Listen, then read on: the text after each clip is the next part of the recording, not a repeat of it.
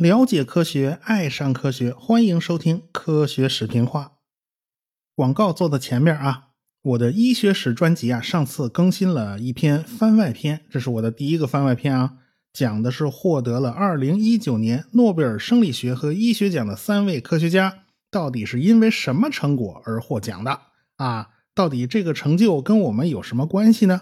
哎，还顺便盘点了一下。我的通俗医学史将要涉及到的那些个诺奖得主啊，这都是有故事的人呐，没故事的我就不讲了啊，欢迎大家去听吧。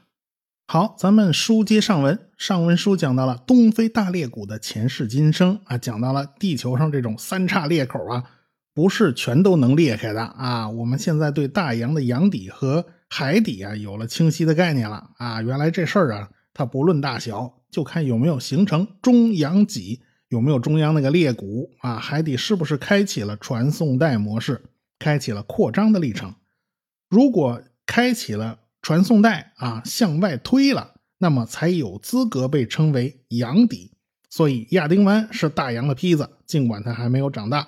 红海也是如此，只是红海比亚丁湾呢还差着火候啊！亚丁湾下面连转换断层都出现了一大堆了。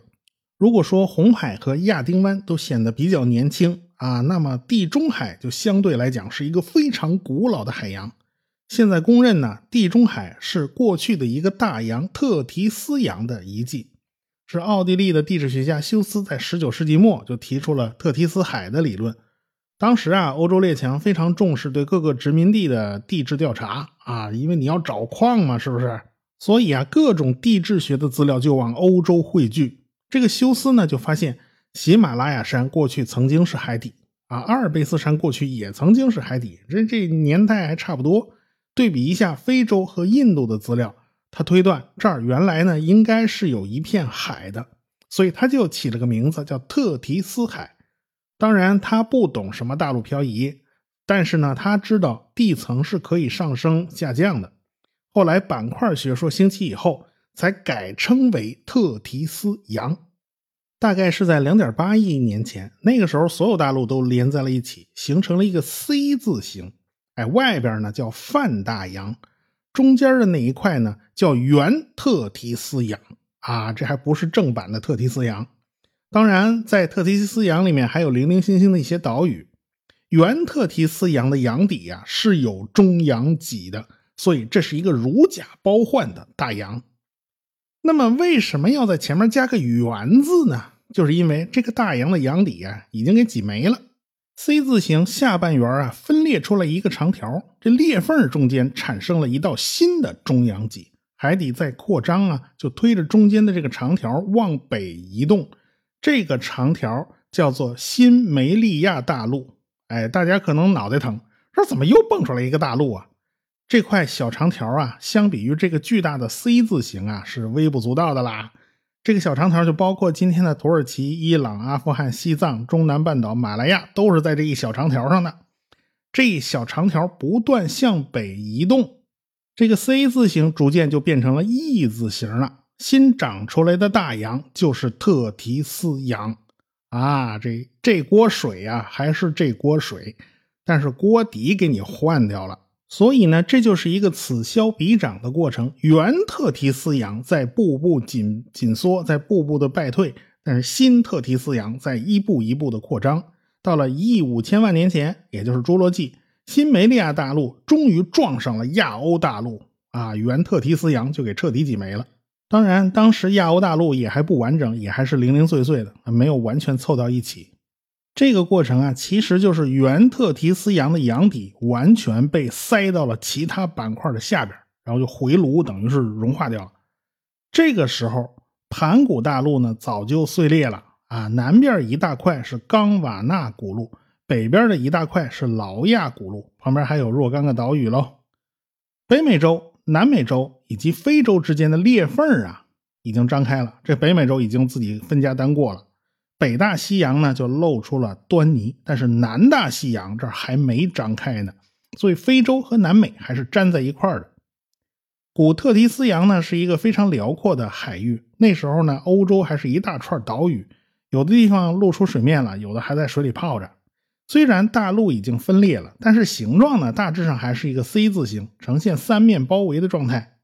头顶上是亚欧，左上角是北美，左边是非洲和南美洲的联合体，下边是南极、古印度、澳大利亚这些东西都连在一起呢。右边是个大缺口。大概在一亿年前，印度和非洲就开始往北漂了啊，人家也是北漂啊。这个印度和非洲之间的那道裂缝啊，就开始扩张了。这就是最原始的印度洋，印度洋开始出现了。然后大西洋的南面也裂开了，哎，南大西洋也出现了。所以非洲和印度就像一扇逆时针旋转的门板一样，它开始转动。哎，要知道啊，所有的大陆和板块在地球上移动，从来就没有直线，都是转圈圈的。哎，所以它们两个像门板一样向上转呢，特提斯洋的面积就开始缩减。我们过去学习板块理论的时候，都知道印度是一路向北撞上了亚欧板块啊。像我吧，我就觉得啊，印度就就像是一艘船啊，从海里边哗哗哗就游过去了。啊，那这船游过去了，下面那水呢？同一缸水嘛？为什么印度游过去以后，这个大洋就换了名字呢？我当然是当时一直是想不通的。哦，就就从特提斯洋改成了印度洋，这是怎么回事？哦，原来就是它大洋的洋底都被换掉了啊！印度往上一推，其实是特提斯洋整个最后是没有了，然后印度洋张开，是这么个替换过程。特提斯洋的洋底呢？最后被挤到了亚欧板块的下面，回炉重造了。大概是六千六百万年前，非洲和亚欧板块就接上了，外加上海平面下降，所以特提斯洋最后啊剩下的一点点痕迹和印度洋的联系已经很弱很弱了，中间已经接的水域已经很小了。欧洲呢就形成了一个内海，叫潘诺尼亚海。这片海域呢有不少的岛屿。要是照着今天的位置来对比的话呢，半个欧洲都还在水里，那些岛屿呢，就是一些个今天比较高的地方。板块之间的挤压呀，它绝对不是和平前进的，所以在海底就挤出了一系列的皱纹，鼓起来的就是高山，也就是阿尔卑斯山、喀尔巴阡山以及喜马拉雅山这一条线上。啊，西边就是非洲板块给挤出来的，东边就是印度次大陆给挤出来的。沧海桑田这种词儿啊，是远远不能描述大自然的鬼斧神工的。最终，潘诺尼亚海就变成了地中海、黑海、里海、咸海这一系列独立的水域啊。这个欧洲整个已经从水里面都出来了啊，和印度洋彻底的就断开了。黑海还残存着特提斯洋的一部分中洋脊，然后嘛，就是亚丁湾裂开，红海裂开。阿拉伯半岛从非洲脱离啊，这个大致雏形就出现了。当我们交代清楚这段地质历史的时候，哎，我们才真的知道了为什么说地中海是一个非常古老的海，因为人家这块啊，很久很久很久以前呢就已经泡在水里了，甭管这盆大还是盆小啊，它反正全是泡在水里的。但是啊，地中海这一盆水是。真的就一直泡在水里吗？啊，有没有中断过？这可未必哦。上世纪七十年代的一个重大发现，彻底颠覆了大家的固有观念。这个发现呢，还是跟格拉玛挑战者号考察船有关系。这艘船对于地球科学来讲，可以说是立下汗马功劳。这艘船排水量呢，一点一万吨，船上的塔架呢非常高。船上搭运的那个钻杆总长度啊，达到了七千米啊，它可以钻下去非常深。当然，它也不需要钻得太深，那样也是不划算的啊，适可而止就行了。这艘考察船呢，就搞了很多次任务啊，今年有个什么什么任务，你出去转两个月；明年再有个什么任务，你再到别地儿去打两个月的孔啊。这次他的任务就是到地中海里面去打一系列的孔。所以这艘船就在地中海里边打孔提取岩石的标本。就在这时候，发生了一件怪事，他们在深海的海底发现了砾岩。什么叫砾岩？其实就是一种石头啊，你仔细看，里边都是一颗颗小卵石。说白了，就是一大堆小颗粒的卵石和粉尘、泥沙呀混在一起，最后被压成了一种岩石。这种东西当然就很不结实了。但是这个东西差点让船上的科学家们吵起来。这个卵石是怎么来的？卵石一般来讲啊，是河流搬运着一大堆石头子儿在河道里头流动啊，都被冲跑了嘛。石头子儿呢，当然是一边被水冲着往前走，一边打滚儿啊，它总是不老实嘛。这一打滚儿啊，那堆石头之间互相就磕磕碰碰，时间长了，那棱角就全都磨没了，一个个都是磨成鸭蛋了。所以只有河里才有这玩意儿，这东西怎么会跑到海底下来了呢？这个打洞的地方是地中海的深海平原，水深达到了上千米，离岸边也好远好远的。难道是被河流冲到海里来的？哪条河有这么大的本事？这叫啥事儿？假如是河水把泥沙呀、鹅卵石啊，一股脑给冲到了好远好远的海底，这事儿有没有可能呢？当然也有可能。既然呢，你是连石头带沙子一块儿冲下来的，那我起码应该在附近找到大量的石英。石英不就是沙子的最主要的成分吗？哎，这帮科学家就在样品里面开始找啊，有没有石英成分？就找了半天没有，反而在碎屑里面发现了很多的大洋玄武岩。这东西只有在大洋的洋底才会有啊，就说明这些砾岩就是在本地大洋的洋底形成的，它不是搬过来的，那就麻烦了。你怎么可能在大洋的洋底出现一条河呀？没多久，更糟糕的事儿出现了，在这些岩石样本里面发现了石膏晶体。我们印象里啊，石膏就是用来练习素描用的那种石膏像，大卫呀那。其实石膏的晶体可不是这个样子，人家是透明的，而且很漂亮。石膏的成分就是硫酸钙，要想形成这种石膏晶体，最常见的一种可能就是含有硫酸钙的卤水被晒干了，留下了这种结晶。美国的探测器啊，在火星上找到了石膏晶体，这就说明啊，过去的火星很可能是有水的，啊，这是一条重要的证据。但是等等啊。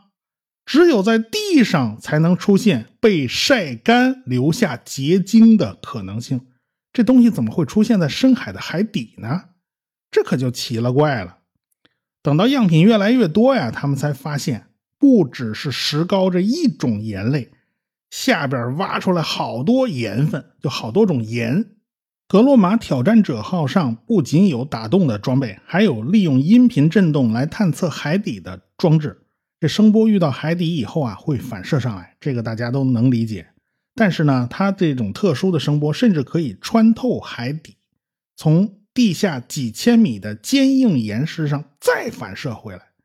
结果呢，他们就利用这种装置探测地中海的海底，他们就听到了两个回音啊，一前一后，就说明底下分两层，就在海底几百米的地方还有声音反射回来。这就说明海底岩石里面明显有两个分界面，能反射声音。那这是个啥东西？用回声探测地中海海底的考察船啊很多，大家把资料汇集一下，就发现海底啊这层壳子啊，它整个在海底上有一层壳子，它长出了许多的柱状的凸起。大家都很奇怪啊，你这海底没事你还长刺儿啊？你还长树啊？你还长长什么玩意儿？这是这是什么结构？其实呢，有很多科学家对这种现象它并不陌生。这东西很像是墨西哥湾的岩丘，说白了就是海底下有一层矿物质盐组成的地层。这石膏呢，就是矿物质盐的一种。这盐能有多硬啊？它的硬度都很低。哎，在这这些东西在一定的条件下，它也会流动的。就像你用手去按一堆面粉啊，你怎么去摁它，一定有面粉从你手指头缝里头冒出来。这些盐分呢，上面撒了一层其他东西组成的盖子，在重力挤压之下，这些盐分就从这个缝隙里面给冒出来了。所以，这种冒出来的盐组成的柱子或者是鼓包呢，就叫岩丘。有很多地质学家呢，都是受雇于石油公司的，石油公司下属的那些研究院配备了很多很多的地质科学家啊。他们找到岩丘以后，他心里就乐开了花了，因为这东西啊，跟石油是有关系的。像墨西哥湾就是个产油的地方哦。不过呢，格罗马挑战者号它不是来找石油的。要是见着石油啊，怎么躲还来不及呢？你想啊，万一打个眼儿，你打出石油来了，你该怎么办？你又不是来开采的，你只能任由石油呢咕嘟咕嘟冒出来，那海底不就全污染了吗？这个二零一零年，墨西哥湾呢就发生了海底油井的漏油事件，哎呀，就弄得事儿好大，费了多大劲才把这个眼儿给堵上啊！这钱花的都海了去了，所以这种事儿咱是不碰为妙。有关石油呢，我们下次会讲啊。所以这个格洛玛挑战者号就得小心翼翼的，千万别把那个岩层给它打漏了，或者给我打出什么油来了，这这个麻烦事儿大了。哎，有关海底的这一层岩壳啊，大家呢就有不同解释了。哎，这海底怎么会长了一层壳呢？哎，有一派的意见是。当时整个地中海都被晒干了，所以才在海底留下了厚厚的一层盐壳。哎，我们现在在西部的那些个盐湖里面也会出现这种情况，水呢最后都被晒干了，就留下了很厚很厚的一层盐。那，这海底呢也会有这种情况的。当然，另外一派是怎么都不能同意这样的说法了。地中海啊，那一大片海啊，都会晒干了吗？他们认为。在海底啊，有浓度非常高的盐卤水，盐卤水是很重的嘛，就在海底人家不上来嘛。等浓度高到一定程度，是会留下这种结晶的。这层盐壳呢，就是慢慢慢慢这么累积出来的。这个说法有没有道理呢？你不能说它没有道理，因为地中海是一个非常特殊的海域，它东边呢是没有出口的，西边唯一有一个出口就是直布罗陀海峡，最窄的地方十三公里宽。但是这个海峡呢，有好几百米的深度，还算是比较深的。地中海的含盐量比大西洋的海水要高不少，所以它密度很大。哎，海底下高密度的盐水总是倾向于流向低密度的大西洋那边，往那边流。啊，这个海面附近的水呢，它没办法就得流回来补偿啊，所以它流向是相反的，是总是从大西洋往地中海流动。假如某种原因导致海峡这个变浅了，这个循环就是会被打断的。地中海的底部可能真就是一潭死水，它永远流不出去了。所以呢，这个盐分盐含量就会越来越高，它没法和大西洋的海水进行交流嘛。所以，呃，地中海底层聚集的大量饱和的呢盐卤水呢，就一直会存在那儿啊。那么就慢慢它会结晶。那么问题就来了。这两派的说法好像都很有道理哦。那么地中海到底是不是真的曾经被晒干过呢？两派的意见肯定是不一致的嘛，就两边就杠上了嘛。支持晒干假说的人就需要新的证据。首先，他们发现了硬石膏，这东西也是勘探石油的地质学家们先命名的啊。他们最早发现有这种玩意儿。这种硬石膏只有在三十度的温度之下，它才会形成。海底的温度哪来三十度？即便是死海这种环境都无法形成硬石膏，只有一个办法，那就是潜水暴晒是可以达到三十度的温度的。哦，原来当年还出现过这种条件呢。其次是他们在地中海的海底找到了叠层石，这东西是怎么生成的呢？就在浅水里面有一种蓝绿海藻啊，它这整的整个一长就是密密麻麻一整片。当有暴风雨来袭的时候，或者是因为什么事儿，上面覆盖了一层沉积物，说白了就是被埋了嘛。但是人家蓝绿藻是很顽强的，人家就在沉积物上继续长出一大层，然后呢，下次再埋喽，再埋了在上面再长出一层，后来这种层层叠叠的玩意儿，最后变成了岩石了。哎，就因为它是一层一层的，你切开了看，能看到有一层是蓝绿藻长在那儿，下面一层是什么沉积物，哎。说明你只要发现这东西，这当年一定存在过浅海，因为蓝绿藻是需要进行光合作用的，晒不到阳光的深海呀，人就活不下去，它必须出现在浅海。那么就说明当年这个地方曾经是浅海哦，必须是潜水才才行哦，这又是一个证据。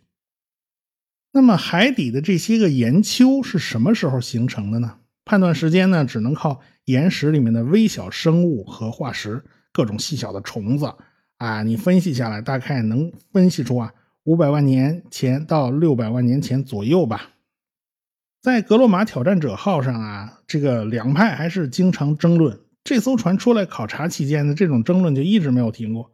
他们的工作就是从海底钻取岩石标本，然后来分析成分，确定一下年代，然后分析一下其他各方面信息，比如说古地磁啊等等一系列的数据。随着样本越打越多呢。地中海曾经干涸的证据也就越来越多了。我们可以设想一下，假如当年直布罗陀海峡因为某种原因封闭了，地中海彻底变成了一个巨大的咸水湖，等待它的命运就是逐渐的干固，因为这个地方的蒸发量实在太大了，远大于入水量啊。地中海虽然和大西洋连断开联系了啊，这两边是井水不犯河水了。但是地中海还是有水源进来的，因为欧洲和非洲都有河流注入地中海，尼罗河不就是注入地中海的吗？但是这点水啊，它了胜于无啊，地中海还是不可避免的要变成一个两千多米深的巨大盆地，里边还全是盐碱地啊！乖乖，两千米深呢，那么深呢？那么把这一盆海水逐渐晒干，花了多长时间呢？大概花了六十万年左右。最后一个阶段呢，必定存在那种东一个水坑西一个盐湖啊，都都很浅啊，大大小小到处都是盐池啊，这种情况。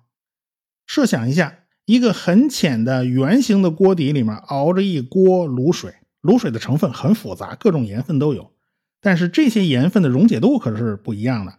最先结晶析出来的是碳酸盐，比如说石灰岩呐，或者是白云岩呐，这就是碳酸盐。然后呢，水逐渐煮干了吗？这水面就越来越小吗？哎，在里圈啊，硫酸盐开始结晶了。石膏就是硫酸盐嘛。反正溶解度越大，越是最后在中间结晶析出来，所以在锅底就留下了一圈一圈的痕迹。这种情况只有在浅水里面可能出现。那么好了，在地中海的海底有没有这样一圈一圈的结构呢？当然了，地中海的海底它不是一个规则的圆形，它是个不规则形状。不过这一圈一圈的分层应该还是能分辨出来的。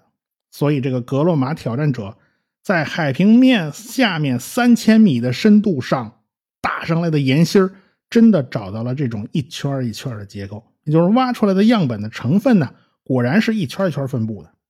等到这艘船格洛玛挑战者号回到自己的母港里斯本的时候。地中海曾经干涸的这个设想，已经在地球科学界就传开了，引起了大家的广泛关注。毕竟这事儿啊太出乎意料了，所以大家就把以前找到的很多证据都给拿出来了。当时埃及的总统纳赛尔呢，请苏联人帮忙，就设计修建了尼罗河上的阿斯旺大坝。你修个大坝嘛，你总不能建在烂泥里啊，你必须建在非常坚固的岩石之上。啊，不能建在不稳定的地方。为此呢，苏联人打了十五个洞来分析阿斯旺这一段的岩石。结果，工程技术人员就发现，在阿斯旺这一段尼罗河的河底淤泥底下，下面的花岗岩的底层上有一道深深的沟槽，深达海平面以下两百米。这道沟槽是怎么来的呢？看上去呢，就是被水流给冲刷出来的。天哪，这个水流怎么会流流到这么低的地方？后来在尼罗河河口发现淤泥底下的岩石上也有这样的结构。在开罗附近的河段，这个沟槽深达两千五百米，那么就好理解了。哎，当时地中海已经成了一个大坑了，那尼罗河简直就成了大瀑布了，它灌进这个坑里。我们以前讲到过尼亚加拉大瀑布，哎，我们讲了瀑布是如何把河道切出一道沟槽来的。尼罗河当时就把河底给切出了一道深达上千米的沟槽，这道沟槽一直延伸到上游一千两百公里的阿斯旺地区，都这么远了，这道沟还有两百米深呢，啊，所以呢，哎，它这个水流一直流流到斜的到到入海口的时候，哎，就差不多就到了。啊，地中海的海底了，因为当时地中海已经干了，没有水，这就顺理成章了。等到地中海有水了，又灌满水了，那么海水就倒灌进了尼罗河，所以在尼罗河那道沟槽的底部发现了海象沉积，就海水沉积下来的东西。不仅仅是尼罗河这一条河呀，其他河流也发现了这种现象，只是尼罗河最突出罢了啊。不仅仅是在陆地上有这种情况，在地中海的海底还发现了很多河道的遗迹。毕竟当时这地方都是露天的，说有水冲下来，这形成一条河，这也是可以理解的。当然了，六十万年的地质历史啊，对地质历史来讲，这不过是弹指一挥间呐。但是对我们人类来讲呢，这显然就太漫长、太漫长了。地中海的干涸对周边的环境肯定是有影响的。大家也不能简单的把这个大盆地就当成撒哈拉那样的大沙漠啊。这样的环境呢，肯定也曾经湿润过，跟整个地球大气候它是有关系的。有过湖泊，有过草地，有各种各样的陆地上的生物啊。那边非洲的从这盆里面跑跑到欧洲去，哎，这也是顺理成章的事儿。哎，而且呢，也有过大河奔流啊，不然要不然开始我们提到的那些小的鹅卵石是怎么来的呢？那显然就是河流在不断的冲刷，在这个盆地的底部啊，就冲刷出来好多好多的鹅卵石。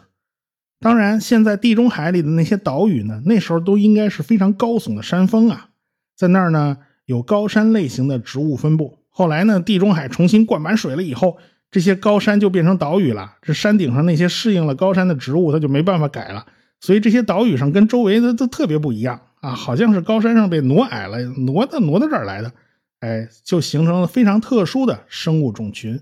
科西嘉岛呀、克里特岛啊，都是如此。那这个超级巨大的、深达两千米的盐碱地，它是怎么又变成海洋了呢？这可就不太好说了。直布罗陀海峡当时是关闭的，平时大西洋的海水它进不来，那不排除啊，有时候刮热带风暴啊，这闹台风了，这下雨成灾了。这大西洋呢，水面高了，偶尔会有点水流进这大盆里面，但是总量不大。只要进水量它赶不上蒸发量，那么地中海整体上来讲就是干的。直到五百多万年前。或许是由于地震，这地方本来就是板块交界的地带嘛。